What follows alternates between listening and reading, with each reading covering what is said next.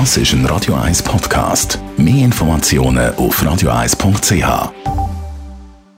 Die grünen Minuten auf Radio 1 werden präsentiert von Energie 360 Grad. Nachhaltige Energie und Mobilitätslösungen für die Welt vom Morgen. Energie360.ch Ja, das Thema Nachhaltigkeit ist omnipräsent. Es werden technische Lösungen aufgezeigt, die helfen sollten, ökologisch zu leben, aber es lange nicht immer. Andreas Krise von der Umweltarena Spreitenbach, was braucht es zusätzlich? Also das Verhalten ist sehr häufig matchentscheidend. Technologie kann nur helfen. Entscheidend beeinflussen tut das aber der Mensch. Ein Beispiel dazu wäre ein Auto. Elektrisch betriebene Fahrzeuge sind vier bis fünfmal ökologischer. Sie brauchen allerdings genauso viel Platz. Und Platz mit steigendem Bevölkerungswachstum fehlt. Und darum wäre es auch ratsam, wenn wir unser Mobilitätsverhalten grundsätzlich anpassen tun. Also das heisst weniger Auto, mehr Velo.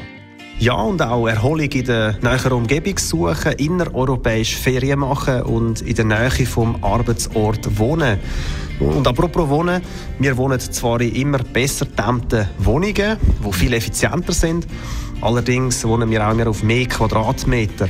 Das heißt auch da sollten wir unsere Ansprüche runterfahren. Also das heisst, es tönt nach viel Verzicht. Also Verzicht wird leider häufig mit Suffizienz, also mit genügsamem Verhalten verwechselt. Dabei hat ein genügsamer Lebensstil auch eine positive Wirkung auf unser Wohlbefinden. Wer viel konsumiert, ist tendenziell bedrückter. Wer dagegen einen konsumarmen Lebensstil pflegt, investiert dafür mehr in zwischenmenschliche Beziehungen und ist durch das auch glücklicher. Also mehr Küssen anstatt Konsum. Besten Dank, Andreas Krise von der Umweltarena in Spreitenbach. Die grünen Minuten auf Radio 1. Jederzeit zum Nachlesen als Podcast auf radio1.ch. Und nach Right Set Fred gibt es Best of von der Morgenshow. I'm too sexy for my love, too sexy for my love, loves.